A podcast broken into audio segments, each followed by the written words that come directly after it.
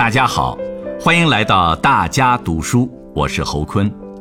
今天我为大家朗读的内容是：把“一带一路”打造成合作之路、健康之路、复苏之路、增长之路。这是习近平总书记二零二零年六月十八日向“一带一路”国际合作高级别视频会议发表的书面致辞要点。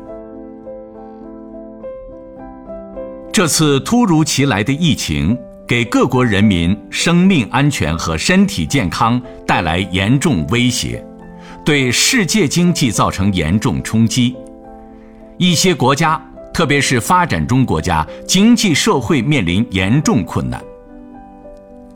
为应对疫情，各国立足自身国情，采取有力防控措施，取得了积极成效。很多国家在做好疫情防控的同时，正努力恢复经济社会发展。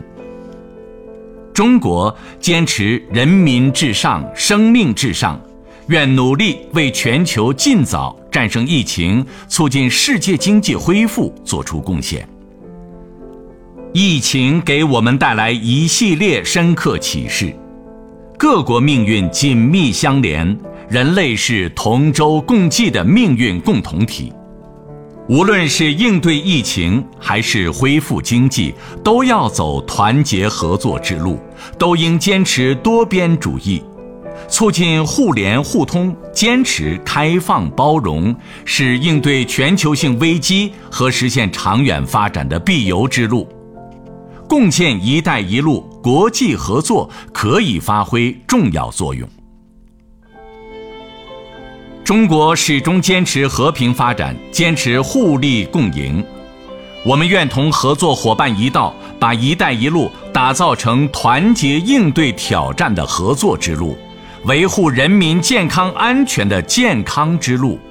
促进经济社会恢复的复苏之路，释放发展潜力的增长之路。通过高质量共建“一带一路”，携手推动构建人类命运共同体。